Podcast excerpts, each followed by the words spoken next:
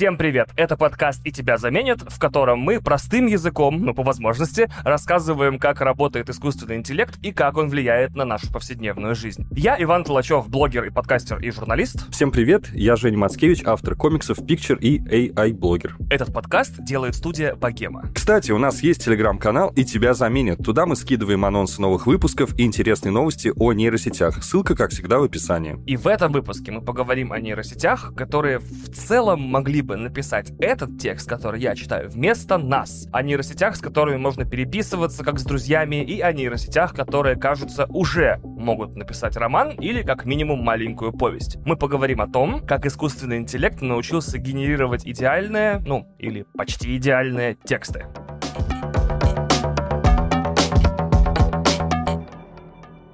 Начнем мы, как обычно, с истории. Значит, буквально весной этого года студентки по имени Милли Холтон выписали штраф за неправильную парковку. Такое случается в жизни человеческой. Однако Милли была уверена, что припарковалась она правильно, и произошла ошибка. произошла чудовищная ошибка. И она решила написать в администрацию города Йорка, в котором ситуация произошла и в котором она жила. И чтобы, так сказать, гарантировать свои шансы на успех, и чтобы сэкономить время, она попросила искусственный интеллект написать письмо за нее. Чтобы на одном уровне да, на чиновничьем уровне. Да-да-да, чтобы симулировать максимально вот этот язык. Не каждый человек способен это.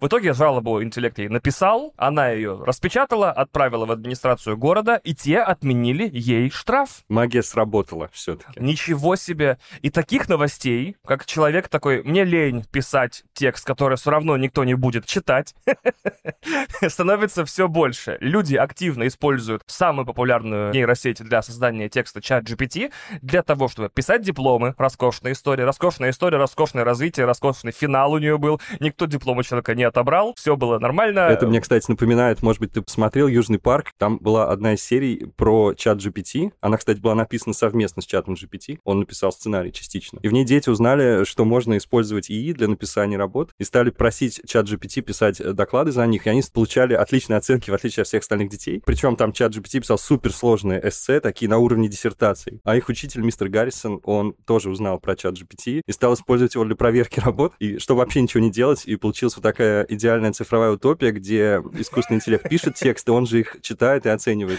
Да, я помню это все. Идеальная система. Я пробовал, кстати, какие-то питчи засовывал, типа, а вот напиши мне сценарий про мир, где люди могут обонять ложь чувствовать ложь, ну, что-то в этом роде. Ну, очень такой действительно простой сценарий, то есть э, самое банальное, все, что приходит в голову, он производит, но таких вот интересных ходов, которые мы могли бы увидеть в сериале, не получилось. О том, почему нейросети ориентируются на довольно базовые данные и не способны к безумному полету фантазии, мы поговорим как раз-таки в этом выпуске.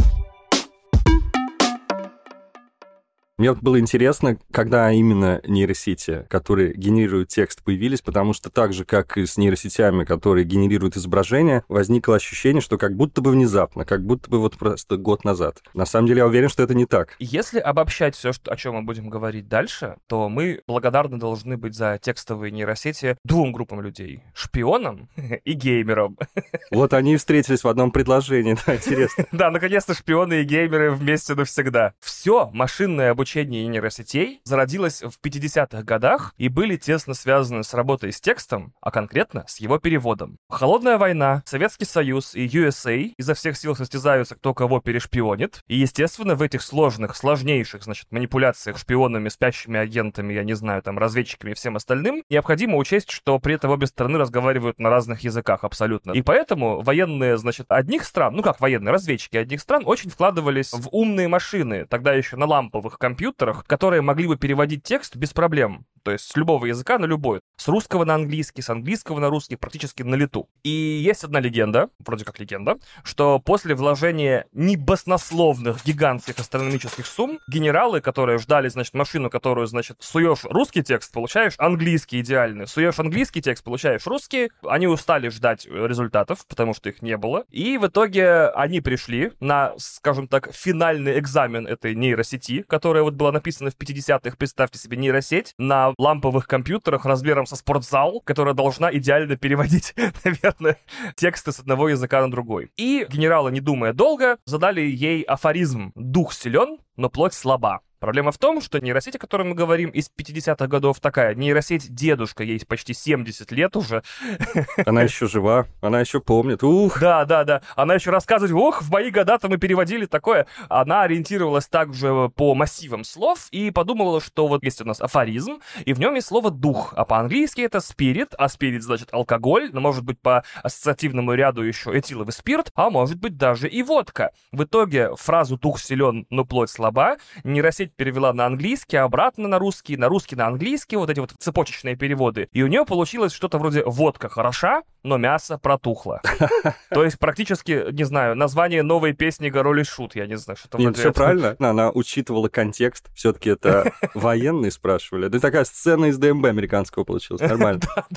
Водка хороша. Но мясо Но протухло. мясо протухло. Может, бахнем? Обязательно бахнем. И не раз. После этого генералы такие, это отличная попытка была, просто блестящая, но мы вот больше с нефтями дел не имеем. Бездарно потратили несколько миллиардов. Естественно. И мало того, что ушли сами, забрали с собой военные деньги. То есть после этого наступила так называемая зима машинного обучения, когда в течение многих-многих лет, а именно 60 практически лет, с 50-х до 2010-х, никто исследования нейросетей не финансировал. Тем не менее, какие-то подпольные ученые после этого страшного фиаско с военными все-таки подпольно, я не знаю, в каких-то клубах, в каких-то, значит, явочных квартирах продолжали исследовать нейросети. И в 80-х, прямо вот рядом с, э, не знаю, с, со временем GTA Vice City, сериала Miami Vice и песни IRN группы Flock of Seagulls, И группы «Мираж». о, ничего себе, это русская эстрада 80-х, мое почтение.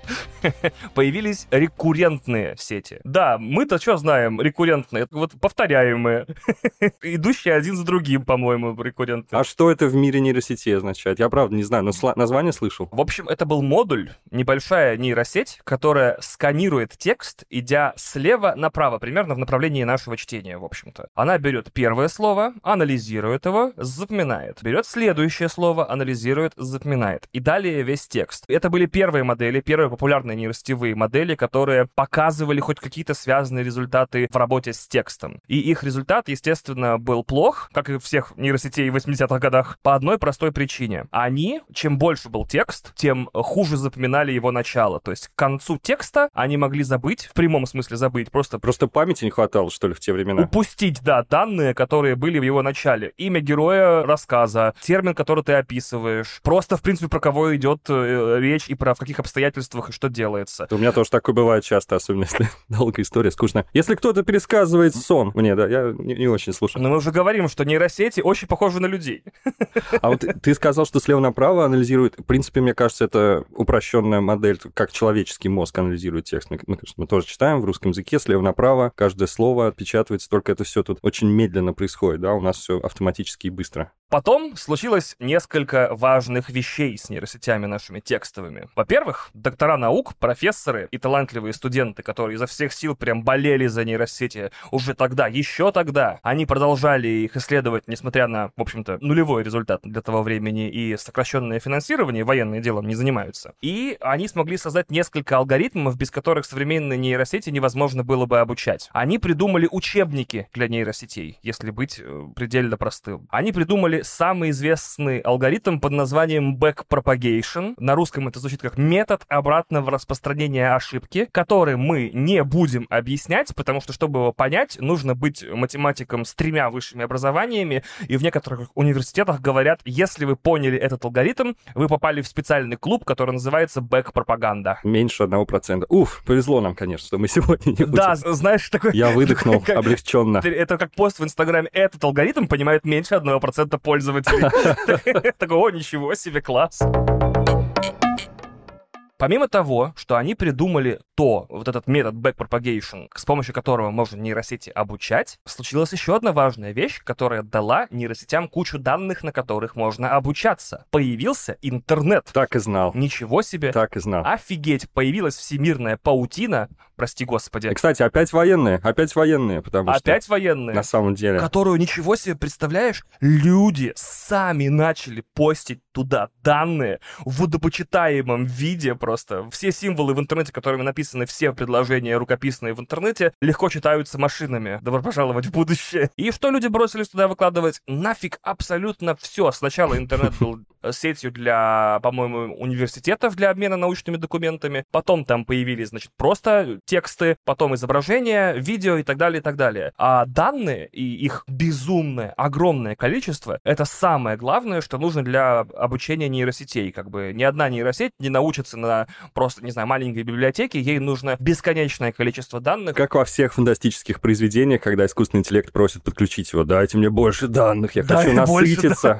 Подключите меня к сети, и будет мировое господство мое сразу же. И третий аспект, самый главный. Напоминаю, что мы в нашем таймлайне нейросетей где-то уже в начале 90-х, более-менее плюс-минус, и у нас есть целая субкультура, которая проводит все свое свободное время перед экраном. Это геймеры, это не программисты, не университетские работники, это геймеры.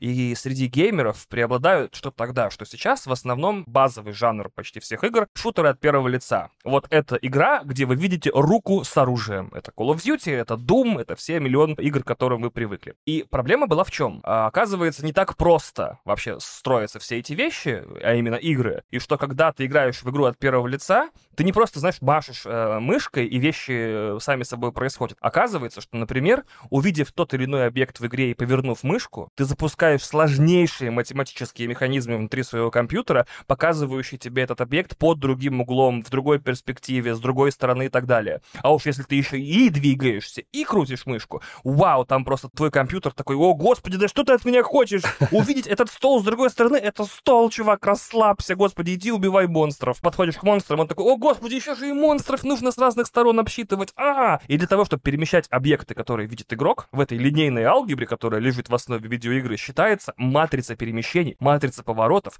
И, в общем, все эти вещи считаются постоянно, часто и для многих объектов. То есть нет ничего сложнее для компьютера на данный момент, чем вот это вот э, 3D-проектирование и, разумеется, видеоигры. Уф. И процессоры, на которых были тогда построены компьютеры, они с этим слабо справлялись, и они такие, господи, что ты хочешь от меня? Поэтому у нас появились легендарные, всеми геймерами любимые, прекрасные наши видеокарты. Тогда они назывались 3D-ускорители. Это вещи, позволя... это процессоры, подключающиеся к компьютеру, позволявшие вычислять 3D-операции быстрее на отдельном графическом процессоре. И появились видеокарты, созданные и нацеленные специально для геймеров и на геймеров, которые занимаются исключительно тем, что совершают много операций линейной алгебры в секунду. Процессоры, кстати, могут не справляться, а видеокарты справляются на ура. И внезапно Некоторые люди сообразили, что по сути в обработке нейросетей участвует в основном линейная алгебра. И все то, подо что оптимизировали все эти видеокарты, игры, все это применимо для вычисления тяжелых нейросетей. Вот такое совпадение. Геймеры, сами того не зная, сами того не зная, попросили у разработчиков железку, которая сделала машины умнее. Вот это ничего себе. Да, никогда не угадаешь. Ну, теперь я понимаю, то есть прогресс в мире нейросетей, он был связан с прогрессом в мире железа и видеокарт. То есть благодаря появлению видеокарт, видимо, появилась возможность обучать, да, крутые нейросети. И, видимо, поэтому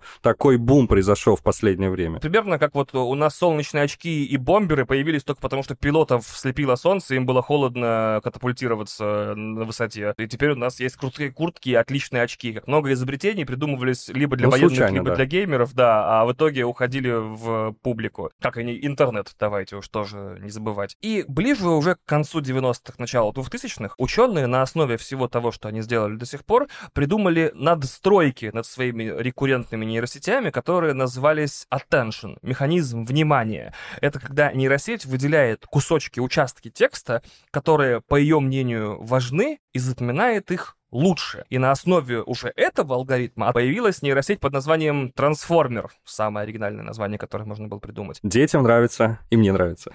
Мне тоже нравится, если честно. А можешь рассказать подробнее, в чем была суть работы этого трансформера? Как он вообще? Суть работы в трансформере в основном состоит в том, чтобы вернуться на Кибертрон. Именно поэтому они в протоформе прибывают на Землю, сканируют местные машины и, превращаясь в них, должны найти те или иные ключи на их родную планету, которую раздербанила гражданская война. Без подготовки Ваня выдал. Гениально, гениально. Разбуди его среди ночи. В чем суть трансформеров?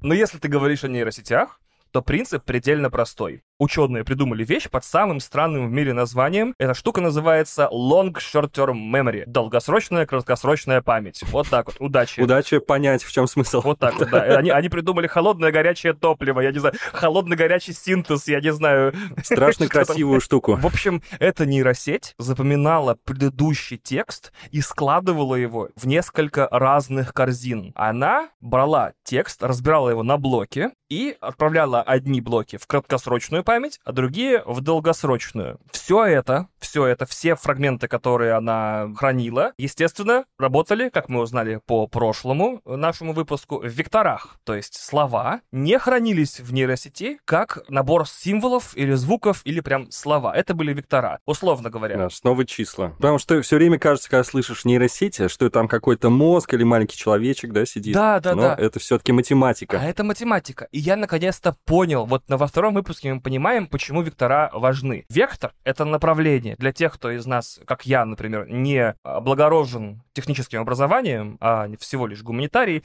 объясню. Вектор — это направление. Это вот туда, сюда, сюда, туда и так далее. Так вот, как же удобно, оказывается, хранить массив слов в векторальной форме. Получается, красный, например, это вектор в одну сторону, а зеленый, как его психологический антоним, к которому мы привыкли, хотя они противонаправлены только вот на цветовом колесе, он в другую сторону, в противоположную вектор. Хороший в одну сторону вектор, плохой в другую и так далее. То есть мы можем держать антонимы, синонимы, амонимы и еще много разных сложных для выражения языковых конструкций. Мы можем хранить в векторальной форме, чтобы примерно догадываться. Например, вот это слово ближе к вот этому слову по значению, чем к вот этому. Офигенно круто это звучит. Как будто бы, если все слова превратить в вектора, да, получится некоторое пространство, да, семантическое языка. Да, да, да, да, да, это да. звучит очень здорово. Ох, господи, я услышал от кого-то словосочетание семантическое пространство, а не от себя. Респект. Более того, с этими векторами может работать машина, которая привыкла считать и пересчитывать. Получается, что с этими векторами можно проводить операции. Их не только можно записывать, их не только можно считывать, можно их заставлять между собой взаимодействовать. Условно говоря, вот у нас есть вектор слова «король», и оно этот вектор соотносится со словом мужчина, то есть мужчина-король. Если мы убираем вектор мужчина, то есть это король, но не мужчина, у нас уже готов вектор слова королева. Вот и все. То есть мы вычитаем из одного вектора другой? Да. Круто. То есть, получается, нейросеть теперь может додумывать слова, уже существующие, если какие-то понятия между собой взаимодействуют. Типа, мужчина — это король, а женщина — королева. В итоге нейросеть между этими четырьмя словами видит абсолютно четкую взаимосвязь и может понимать. Ты, то есть ты ее спрашиваешь, как будет называться король, если он не мужчина? И нейросеть такая, королева. Я начал понимать, это вообще потрясающе звучит все. И на основе вот этой технологии, где слова превращаются в векторы, технология Word to век, и на основе этой долгосрочной и краткосрочной памяти и появился трансформер. Так вот, что такое трансформер, объяснить в подкасте за полчаса практически невозможно. Вот, вот мы потратим очень много времени, потому что такое объемное понятие существует на огромном количестве плоскостей. Самое простое, как можно объяснить трансформер на в самом простом примере, это волшебная коробочка, в которую вы закидываете данные, ваш запрос. Хочу короткую сказку про Колобка. Хочу, опять же, вот этот вот письмо в мэрию, оспаривающее мой штраф. Из этой волшебной коробочки, внутри которой происходит словесная магия, получается ответ, какое-то число, оценка или текст, или класс, или что-нибудь еще. То есть, опять же, в эту коробочку можно закидывать не только слова, но и картинки. Кто на картинке? Нейросеть такая, это либо кот, либо собака, либо, как мы уже знали, это человек, а это кот. В общем-то, все, все, что умеют у нас на данный момент, отлично нейросети, потому что очень много фотографий котов и людей в интернете. Но если мы с вами отправимся на уровень посложнее, вот буквально еще один слой вскроем, то есть перестанем мыслить категориями волшебных коробочек, в которых внутри сидят гномы с векторами работающие, да, то внутри этой системы есть две основные части. Как и в прошлом выпуске, это энкодер и декодер. Наши старые добрые знакомые. Биба и Боба. Энкодер и декодер. Да, да, энкодер и декодер — это герои семидесятнического чехословацкого мультика про роботов, знаешь, энкодер и декодер. Gorzał zaciekły bój pomiędzy dwiema stronami. Potężny Optimus Prime kontra okrutny Megatron. Zwycięży jeden, drugi upadnie.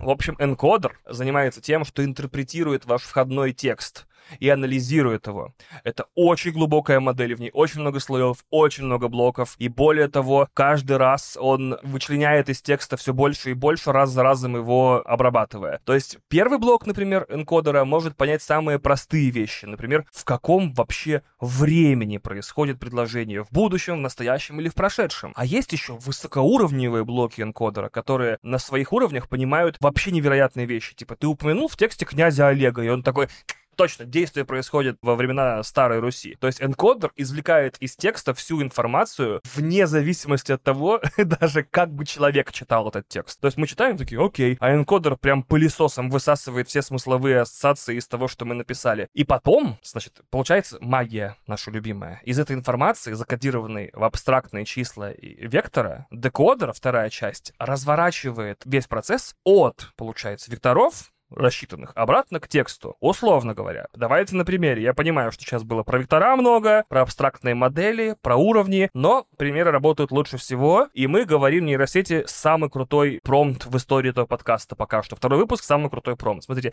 перепиши сказку Пушкина в стиле киберпанк. Какую сказку Пушкина ты переписал бы в стиле киберпанк? Так, золотой петушок. Хочу, чтобы был там кибер-петушок.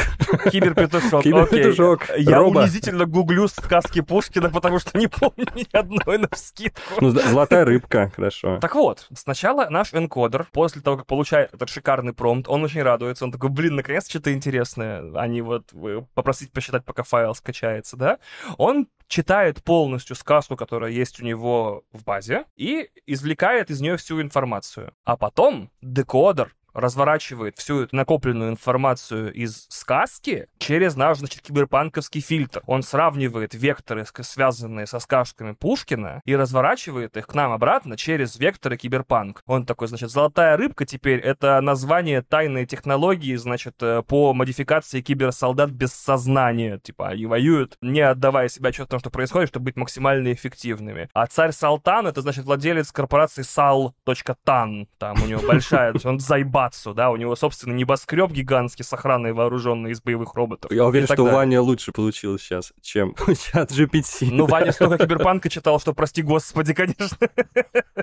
В итоге, вот эти две главные части, энкодер и декодер, это то, на чем основаны все модели класса трансформер. То есть получается, если мы этот блок обобщаем, чтобы все нейросети, но особенно текстовые, оперируют в этом вот э, пространстве чисел, векторов, направлений, стрелочек, которые все имеют между собой какие-то взаимосвязи, и в этом пространстве на основе этих всех вот этих ультрамногомерных конструкций, а еще важно понимать, что мы когда думаем о векторах, мы думаем в 3D, типа есть такая, знаешь, комната, в которой миллион или миллиард стрелочек, каждая из которых это понятие, Я так и представил. а это пространство существует не в 3D. Там больше измерений, да, чем три? Там больше измерений, конечно. Оу, ну все. И тут человеческий мозг уже такой дает по тормозам, буксует такой, все, уже все. Потому что, а какие три измерения? Там же нет высоты, ширины и, не знаю, чего там, глубины. В случае с языковым пространством там измерений намного больше. Там времена, глаголы, падежи, значения, сила, там, не знаю, что там еще, число и так далее. То есть языковые конструкции в три измерения не уместить. Не помещаются, да. То есть это практически гиперкуб, то есть моно- супермногомерное пространство, в котором супермногомерные векторы. Вы думали, язык простая штука, то, что мы умеем на нем разговаривать, далеко не означает, что мы его правильно осознаем. Да, ну я даже не представляю, представляешь, как в человеческом мозге это все хранится. Наверное, не менее просто. Да. Пока Ваня придумывал сам сюжет киберпанк сказки о золотой рыбке, мы просили чат GPT четвертой версии придумать нам текст этой сказки, как бы выглядела золотая рыбка в мире киберпанка. Итак, золотая рыбка, киберпанк Эдишн.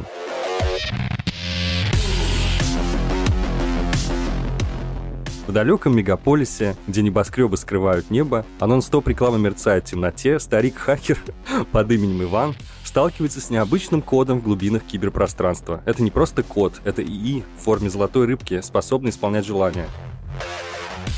Сначала Иван просит незначительные апгрейды для своего жизненного обеспечения, но его жена Наталья, видя потенциал ИИ, начинает требовать все больше. От эксклюзивных гаджетов до контроля над всем городом. С каждым новым желанием город меняется. Безлюдные улицы, технокорпорации увеличивают свое влияние, а рядовые жители становятся зависимыми от кибертехнологий.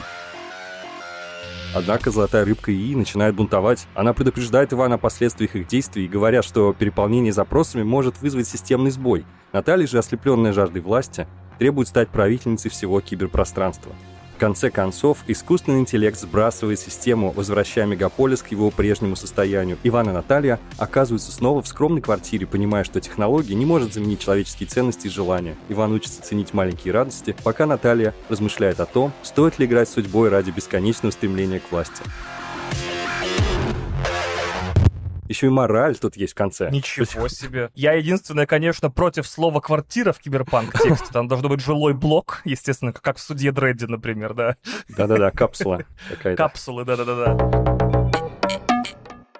Ты рассказывал, что нейросеть имеет возможность анализировать, какая часть текста важна, да, выделять какие-то эти смысловые вещи. Как она понимает это? Как она решает, что эта часть более важна в моем запросе? Да, это действительно для любой нейросети самое важное и в то же время самое сложное. Во-первых, э, нейросеть, как мы прекрасно понимаем уже ко второму выпуску, вообще с трудом иногда понимает, чего мы от нее хотим. Ну и люди тоже понимают порой с проблемами. Ну да, да, да, да. То есть она, возможно, лучше справляется даже, чем многие.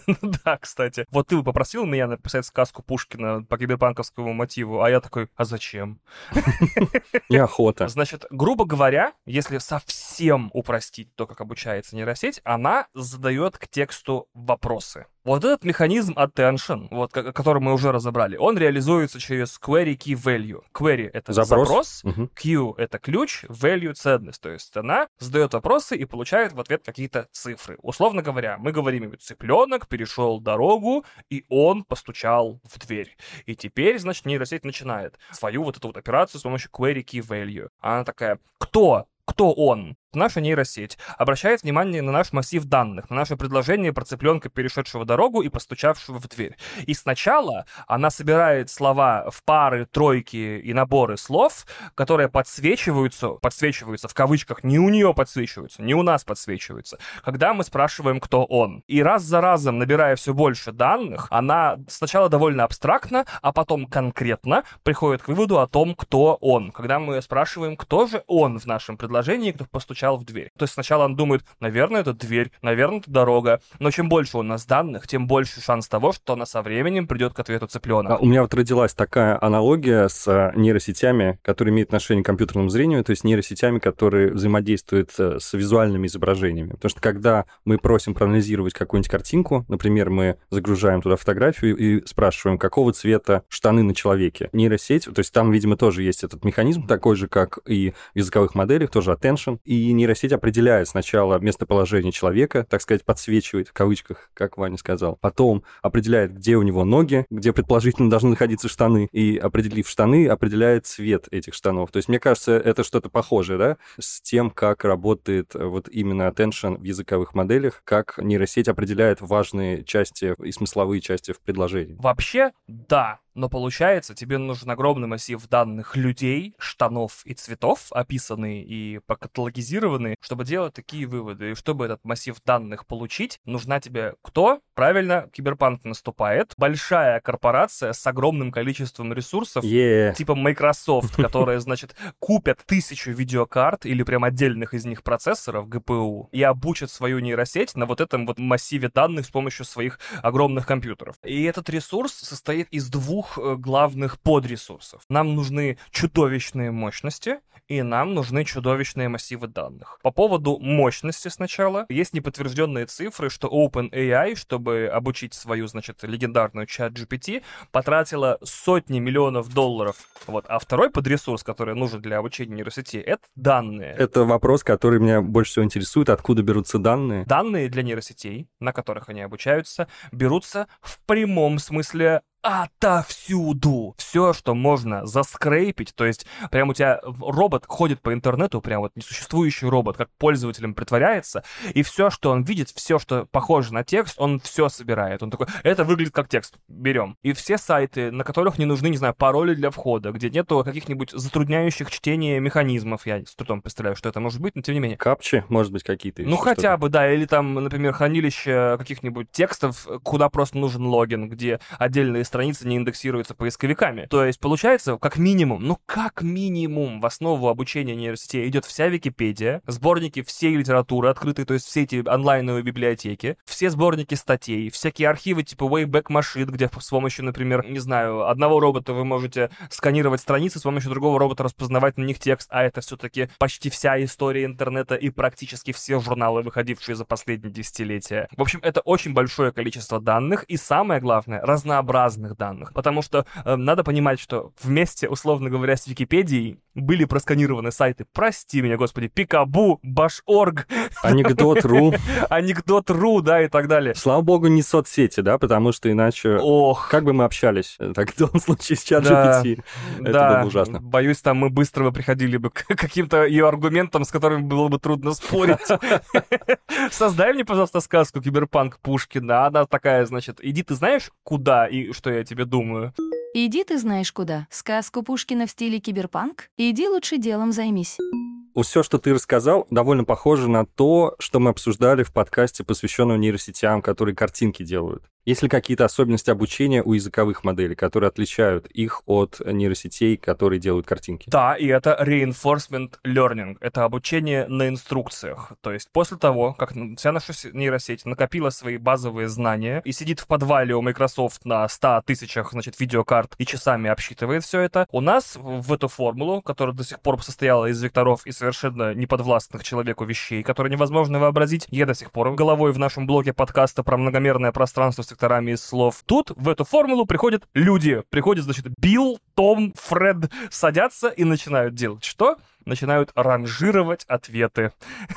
Все-таки не обошлось без белкового труда. Ну что ж, это радостно. Да-да-да. Пока еще мы нужны. Вот эти, значит, рабы стальных господ приходят и занимаются тем, что последовательно объясняют нейросети, какие ответы более похожи на правильные. Например, если нейросети задают вопрос, она дает пять вариантов ответа, и задача наших вот этих вот ребят их ранжировать по тому, насколько правдоподобно они звучат, насколько ладно они написаны, насколько они близки к правде и так далее, и так далее. То есть бесконечный, очень долгий, очень муторный и очень, скорее всего, медленный, так как в нем замешаны люди, процесс, где люди сидят и читают ответы нейросети на те или иные вопросы и располагают их от самого, ну, скажем так, достоверного и корректно сформулированного к совсем бессвязному бреду без какого-либо отношения к реальности. То есть, когда мы в прошлом выпуске говорили о нейросетях, генерирующих изображения, мы там рассказывали о двух нейросетях, которые работают э, в творческом тандеме. Одна генерирует изображение, вторая говорит «хороший котик, хороший человек, хороший котик, хороший человек».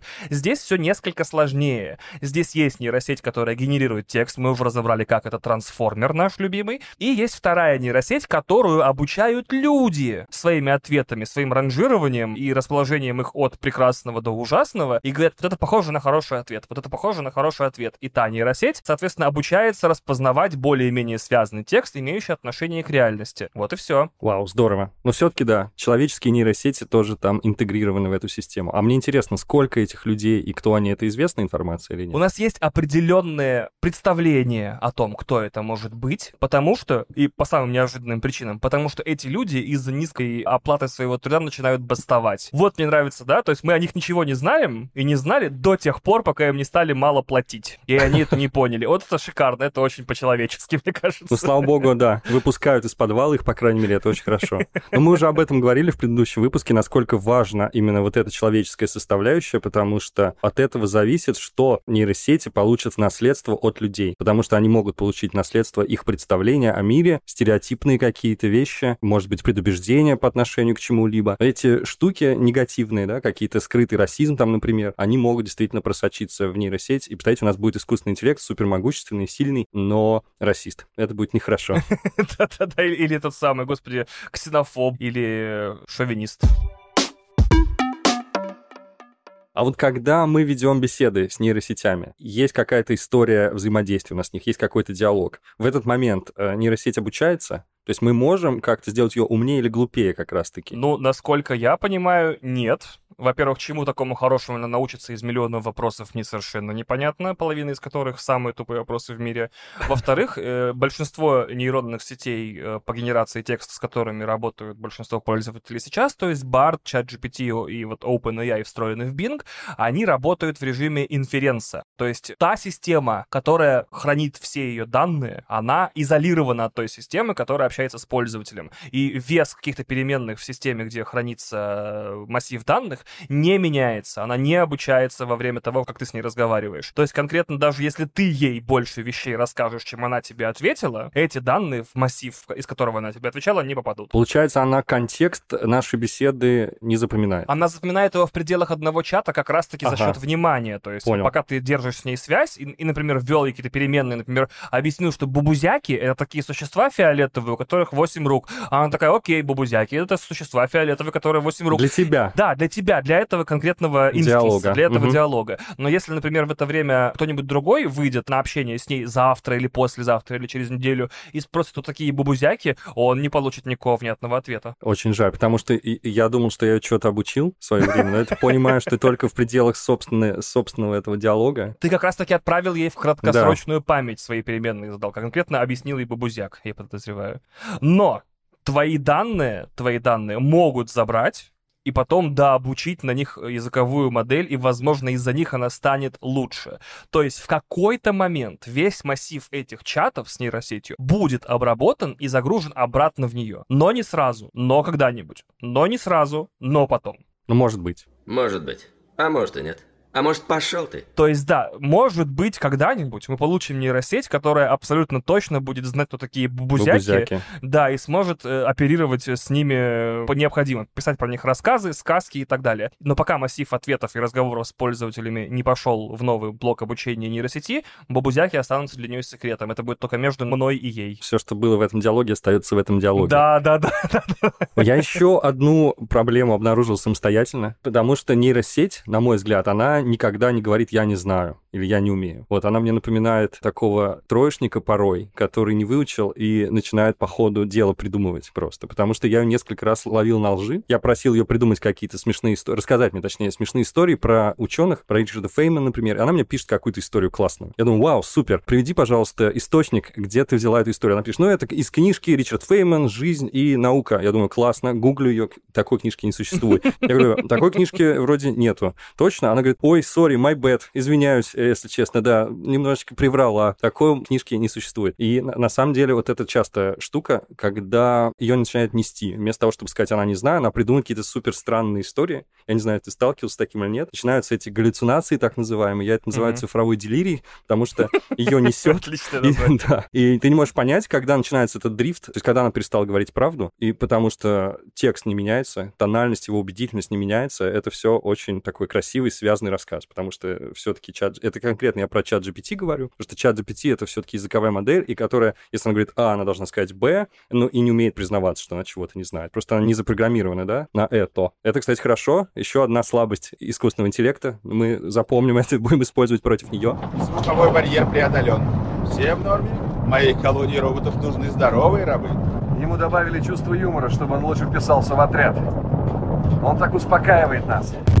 Ты абсолютно прав. GPT — это модель для генерации текста, не для ответов на вопросы, для создания красивого, внятного текста. То есть она может написать, как мы уже установили, текст в стиле киберпанк и пересказать тебе теорию струн, как будто тебе 5 лет. И вообще она много чего умеет. В основном она умеет первым знакомством с ней вызывать вау-эффект, потому что нам кажется, что говорить на связанном языке, на котором разговариваем мы, это прям очень крутой навык. То есть попугай — чудотворцы просто. Вообще супер люди. Супер птицы, простите.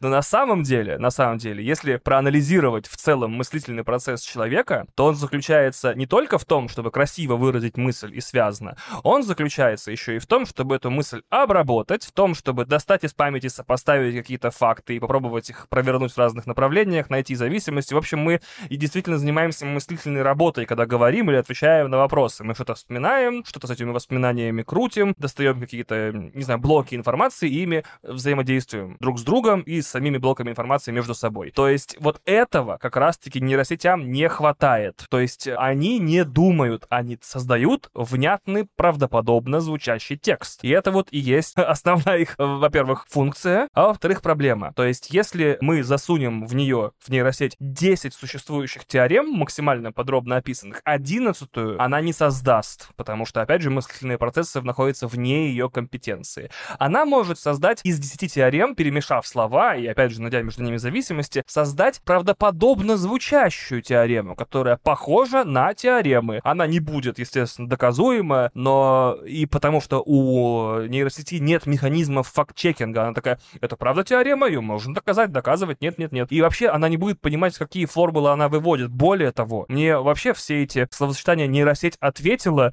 кажутся с самого начала их существования странными, потому что нейросеть не понимает ни одну из букв и ни одно из слов, которые она тебе пишет. Она знает зависимости, видит, как, как обычно строится предложение, и просто говорит тебе что-то похожее на текст. По сути, нейросеть — это очень сложный попугай. Вот и все. При этом я слышал истории, читал на Хабре о том, как нейросети подсказывали методику создания разного рода веществ опасных, потенциально опасных, типа взрывчатки. И какие-то даже помогали синтезировать некоторые вещества типа ядов. И потом это было убрано вообще полностью. Это было обнаружено на закрытых э, каких-то этапах тестирования внутри компании OpenAI. Вот такая вот штука на самом деле. То есть она, в принципе, на какую-то созидательную деятельность способна. Плюс э, сюда же мы можем включить написание программ, потому что в конечном счете оказалось, что программа, код программы — это текст. И на этих текстах она обучаться может. И так или иначе она может создавать какие-то, да, программы простейшие, пока что еще, да, простые, но в будущем, я думаю, и более сложные начнет генерировать. А опять же, видимо, массив созданных программ и вообще языки программирования — это же самые жесткие структуры, которые только могут быть. Там собственный абсолютно нерушимый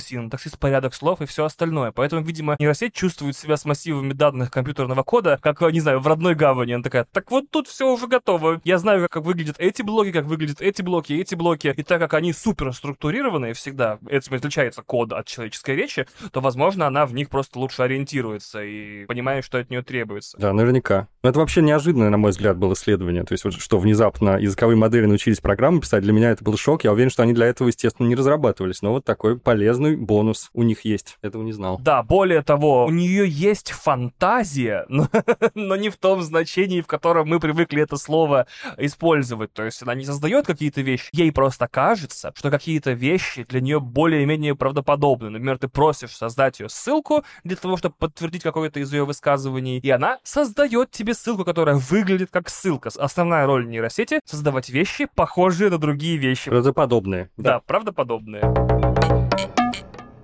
Несмотря на все проблемы и ограничения, которые есть пока что у чат GPT, ты вот используешь в повседневной жизни чат GPT? Потому что я знаю, многие знакомые уже говорят, я жизнь не представляю без них. Она мне пишет все тексты, она мне советует, куда сходить в незнакомом городе и так далее. В очень редких ситуациях и в основном по каким-то, не знаю, очень специфическим запросам. Она для меня теперь как э, Google для сложных операций. О, кстати, да, это нас подводит к тому, что многие уже корпорации хотят интегрировать подобные модели в свои поисковые системы, в свои вообще какие-то интеллектуальные экосистемы и так далее. Я думаю, что это ближайшее будущее наше, да? когда у каждого будет в телефоне свой Джарвис, как у Железного Человека, то есть какой-то там голосовой помощник, но уже более интеллектуальный, который способен будет вести беседу, отвечать тебе на вопросы и практически уже будет как живой человек в телефоне. Как в теории Большого Взрыва там Раджеш влюбился, кажется, в Сири, так я думаю, что подобные ситуации, как в фильме «Она», будут повторяться, и люди тоже начнут какие-нибудь даже отношения заводить с подобными системами. Сири, включи нам легкий джаз. Включаю легкий джаз. Святая корова Кенни Джи! Эта женщина знает меня как пять пальцев. Поверить не могу, что купил свою вторую половинку в магазине.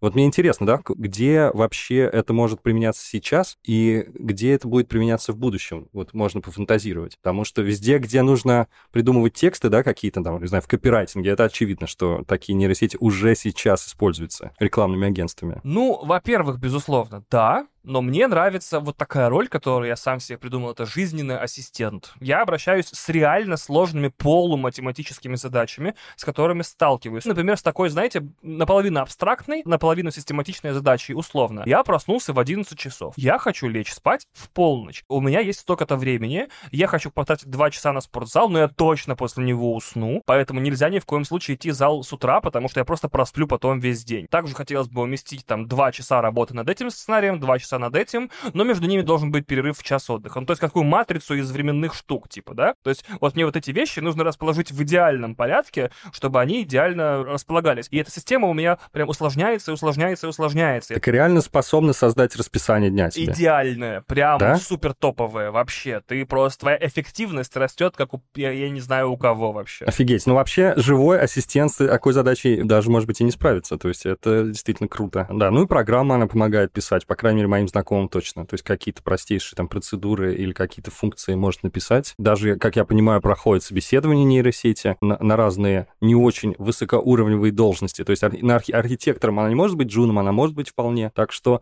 тоже программистам стоит призадуматься уже. Или, по крайней мере, взять на вооружение в качестве помощника. Почему бы ей сначала не стать идеальным текстовым автоответчиком? Вот почему не начать с малого? Так как на телефоны звонят все реже и реже и все меньше и меньше людей, пускай у меня будет бот, который просто на все мои сообщения отвечает «Йоу, привет! Сейчас не могу разговаривать» или «Не хочу, нет никакой разницы. Напиши вкратце, что нужно, я обязательно отвечу, когда смогу». Вот такие вещи. При этом еще он может за меня какие-то детали уточнить. Твоим голосом причем. Потому что часто, да нет, нет, дело-то ну, моим голосом, в смысле, письменным, типа, да, в стиле моего письма. а было бы еще, можно и аудио сделать. Можно и аудио. Да, ну да, еще с этим штука, да. С генерацией голоса. Опять же, если э, чат GPT когда-либо в каких-то локальных версиях, то есть которые не на серверах OpenAI находятся, а прямо у вас в устройстве будет встроен в домашние колонки, это колонка, с которой вы более-менее можете поддерживать связанный разговор практически на любую тему. И все эти вот социально изолированные люди по тем или иным причинам, например, ну не нравится человеку э, общаться и из дома выходить, сможет неплохо за завтраком обсудить новости со своей умной, действительно в этот раз намного более умной колонкой. Но это не черное зеркало, это у нас будет какое-то радужное Это, зеркало. это- это нормальное зеркало. Нормальное Такое зеркало. Нормальное, нормальное зеркало. Ну, правда, если, например, нейросеть тренирована на всех моих лайках в соцсетях, на моем языке, массиве последних твитов, она, скорее всего, сделает отличные прогнозы на тему того, какие новости меня интересуют на самом деле. И просканировав какие-то новостные ленты из интернета, она выцепит из них 2, 3, 4, 5 главных новостей за ночь, которые она точно знает, я бы хотел бы про них послушать. То есть вот прям ультра-ультра базовые штуки. Не надо сразу писать книги, сценарии и так далее. Да, ну я думаю, что это просто дело ближайшего времени. Возможно, речь идет о месяцах считанных. То есть я думаю, что это все будет появляться уже в наших устройствах. Но это странно, кстати, слышать. Я думал, ты алармист и боишься... Да, я жуткий алармист по, на тему Но того, что... как будто бы так позитивно настроен относительно применения именно подобных нейросетей в жизни. Я, в принципе, тоже, на самом деле. Не думаю, что мы сейчас за скобки берем негативное использование. Генерацию боевых ядов и разного рода новые механизмы слежки за человеком и, и сбора информации, которые будут применяться корпорациями и государствами. Но если это взять за скобки, то жизнь человека обычного, конечно, сильно изменится. Мы даже, наверное, пока еще не представляем, насколько сильно. А, да, абсолютно верно. И мне, конечно, очень забавно было следить за вот этим, не знаю, синусоидой, которой подвержены все новые технологии, современный, не знаю, как бы так сказать, а, сетевой дискурс, то есть то, что и как люди обсуждают в интернете, подвержен одним и тем же циклам. Появляется новая вещь, и она тут же приобретает сверхчеловеческие пропорции, как будто она собирается спасти абсолютно все человечество или моментально его погубить. Такой же цикл был по поводу криптовалют, когда, значит, как грибы после дождя повыскакивали криптовалютные эксперты, и после этого технология, в общем-то, оказалась, ну, какой-то ну, не прям супер-пупер, невероятно супер крутой, и сошла не то чтобы на нет, сколько в более-менее, не знаю, приземленная реальность, где теперь вот, да, существуют криптовалюты, и с ними можно иметь дело, но давайте не строить иллюзии, что они там изменят всю нашу жизнь немедленно прямо сейчас и моментально. То же самое получилось и с нейросетями. Как только, значит, у нас появились как-то синхронно практически в пространстве чат GPT и Midjourney, люди такие, все, это просто, это спасение всего, это или гибель всего, опять же, да? Все было выдуто из пропорций моментально, сделано гигантским, и сейчас, простите господи за слово хайп, он сильно спадает хайп. То есть люди такие, возможно, это чуть меньше поможет нам. Но потенциал и у блокчейна, и у нейросетей, конечно, изменить мир есть. Вообще технология — это инструмент. Вопрос, да, в каких руках и как ее использовать. Если мы начали этот подкаст с истории про то, как чат GPT помог человеку в работе с правоохранительными органами, то, по крайней мере, изящно было бы закончить противоположной обратной историей. Неужели настучал на кого-то? О, ты даже не представляешь. Весной этого года адвокат Стивен Шварц из юридической фирмы Левидов и Оберман в Нью-Йорке решил воспользоваться чат GPT при работе над делом своего клиента. Во-первых, это очень дальновидное решение, это человек, конечно, ловко придумал. Он попросил подготовить ему пункты защиты клиента со ссылками на статьи и дела. Я вообще не представляю, как эта история могла закончиться иначе, но оказалось, что искусственный интеллект просто выдумал несуществующие Так прецеденты, дела и все остальное, и все ссылки. И Шварц, естественно, видимо, очень сильно торопился. Ну, знаешь, эти адвокаты вечно куда-то торопятся защищать людей и там, на, не на знаю, Мальдивы. за, да, за огромные деньги там и так далее. Он не стал ничего проверять, но судья Судья проверила все ссылки, предоставленные Шварцем, и оказалось, что все дела были несуществующие, указанные в его документах о защите. В итоге дело он проиграл, и более того, ему сейчас грозит лишение адвокатской лицензии. Ну, справедливо. собственно. Лучше, лучше не пишите соло, знаешь? Получилось. Не пишите чату GPT. Так что, видимо, скорее всего, пока еще не всех из нас, не всех из нас не заменят. Уф, ну слава богу.